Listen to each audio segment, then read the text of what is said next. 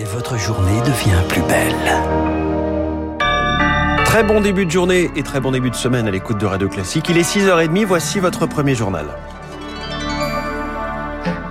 La matinale de Radio Classique avec François Geffrier. Et à la une ce matin, Charles Bonner, la Russie face aux accusations de crimes de guerre. Des corps entassés dans des fosses communes, d'autres abattus en pleine rue, les mains liées. C'est ce qu'ont découvert les forces ukrainiennes dans les zones libérées de la banlieue de Kiev, dans les villes d'Irpin, de Boucha.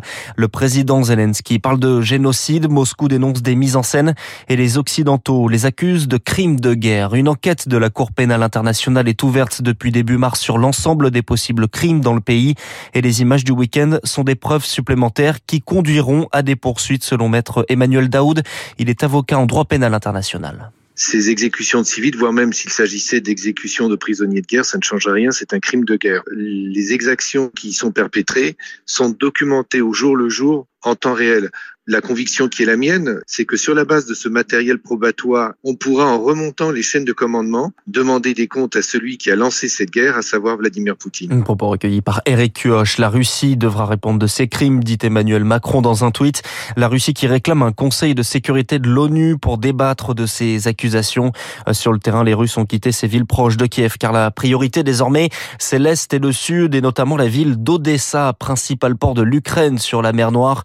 Hier encore, la ville était bombardée et son maire s'attend au pire, Marc Tédé.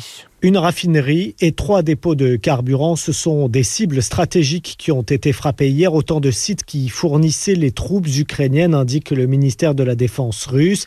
Il précise également avoir utilisé des missiles terrestres et maritimes. Voilà qui démontre que si Moscou se concentre sur le Donbass dans l'est de l'Ukraine, la Russie n'a pas renoncé à s'emparer d'Odessa, détaille le géopolitologue Jean-Sylvestre Montgrenier. Si jamais euh, Odessa tombait, euh, l'Ukraine deviendrait un État géographiquement enclavé. D'autre part, euh, la Russie reconstituerait euh, ce qu'elle appelle la nouvelle Russie, tout le sud de l'Ukraine jusqu'aux frontières de la Moldavie. Euh, si Odessa ne tombait pas, il n'en reste pas moins que la Russie est en mesure de conduire un blocus naval contre Odessa. C'est déjà le cas. Or, Odessa, c'est 80% des exportations de l'Ukraine. Jusqu'à présent, Odessa reste protégée d'une attaque terrestre tant que la ville de Mykolaiv résiste. Elle est située à 150 kilomètres plus à l'est et fait office de verrou. Mais pour combien de temps Cette localité régulièrement bombardée a à nouveau été frappée hier? Marc Tédé. C'est la dernière semaine pour faire campagne. Le premier tour, c'est le 10, dimanche prochain. Mais à partir de vendredi, les candidats devront garder le silence. Il reste donc cinq jours et ce week-end, ils étaient nombreux à organiser des meetings, tenter de capter ces 40% d'électeurs qui ne sont pas encore sûrs d'aller voter, de futurs abstentionnistes, mais pas seulement, également des indécis. C'est la cible privilégiée cette semaine. Victoire Fort, vous en avez rencontré des indécis dans un incubateur de start-up parisien. Sur les quatre étages de la pépinière 27, 140 entreprises comme celle où travaille Adrien qui vient de recevoir sa carte électorale. J'ai le sentiment qu'un bon nombre de personnes votent par défaut plutôt que par choix. Il n'y a pas vraiment de candidat qui sort du lot. On va voter pour euh, ne pas qu'il y ait euh, un candidat euh, d'un parti extrémiste qui va passer. Un vote barrage. Les sondeurs le disent, sur les 12 candidats, peu de personnalités suscitent l'enthousiasme. Mais à l'étage inférieur, Morgane, elle, se réjouit. Hâte de voter. Premier apprentissage pour Morgane et première présidentielle. Sauf qu'elle se sent parfois oubliée par les candidats. J'ai vécu ces deux dernières années Covid en tant qu'étudiante. Ça a été hyper compliqué. Faut parler aux jeunes. Faut nous convaincre, quoi. Voilà, faut nous convaincre. Le désenchantement et la remise en question de l'utilité même du vote expliquent l'indécision des électeurs. Dans la grande serre de la pépinière 27, Oussine installe un ventilateur. Il sait qu'il ira voter le 10 avril, mais... C'est vraiment un brouillard, je pense, pour tout le monde. Aujourd'hui, on ne sait plus qui fait quoi. La gauche fait le programme de la droite, la droite fait le programme de la gauche. Et on n'en parle vraiment pas parce que de toute façon, je pense que ça n'est plus important pour les gens. Alors le 10 avril, il choisira peut-être le vote blanc. Une victoire fort, un constat observé par Jean Lassalle en meeting hier à Pau, étape de son Tour de France en bus. Les électeurs ont le sentiment que cette campagne électorale ne s'adresse pas à eux.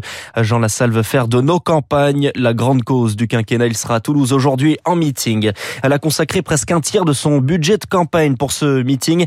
Nathalie Arthaud rassemblait hier 3500 militants militants et camarades. La candidate de lutte ouvrière accuse le capitalisme d'être responsable de la guerre et s'adresse aux travailleurs tentés par le vote Le Pen ou Zemmour. Vous vous tirez une balle dans le pied. Il est 6h34, des cas de Covid toujours en hausse et ça se ressent à l'hôpital. Ouais, ça n'est pas une explosion. 53 personnes sont entrées en réanimation cette semaine, mais c'est quand même un signe que le nombre élevé de cas est le moteur de ce plateau. Sur les sept derniers jours, la moyenne des cas, des cas quotidiennement est de 138 000. C'est 10 000 de plus que la semaine dernière, mais loin des chiffres que l'on a connus avec le variant Omicron. Et en Europe, dans certains pays, les cas baissent.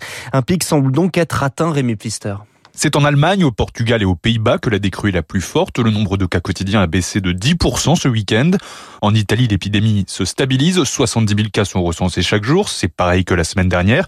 Et c'est surtout deux fois moins qu'en France. Il faut dire que les Italiens ont maintenu le masque obligatoire dans les transports, les musées ou encore les administrations. De quoi limiter l'impact de cette sixième vague selon les scientifiques. Dans l'Hexagone, les 140 000 cas quotidiens n'impactent pour le moment pas les hôpitaux et ce chiffre augmente deux fois moins vite que la semaine dernière. Signe peut-être que le pic bientôt être atteint. En revanche, c'est au Royaume-Uni que la situation est inquiétante. Le nombre d'admissions à l'hôpital pour Covid est à un niveau record. 20 000 patients sont hospitalisés et ce chiffre continue de grimper. Pourtant, le pays compte deux fois moins de cas que la France. Rémi Pfister, encore une nouvelle manifestation, un mouvement de colère après la mort d'Ivan Colonna, agressé par un détenu djihadiste à la prison d'Arles. Des heurts ont éclaté entre manifestants et forces de l'ordre à Ajaccio. Un nouvel épisode de gel en début de semaine, on en parlait dans la météo. Les agriculteurs sont en première ligne. Le Premier ministre Jean Castex leur promet de mobiliser le dispositif calamités agricoles cette semaine pour faire face. Et puis on termine avec les Grammy aux États-Unis. La cérémonie qui récompense les artistes musicaux de l'année. Bruno Mars récompensé avec son groupe Silk Sonic pour la musique de l'année. La révélation, c'est Olivia Rodrigo. À noter que la cérémonie était marquée par un discours de Volodymyr Zelensky.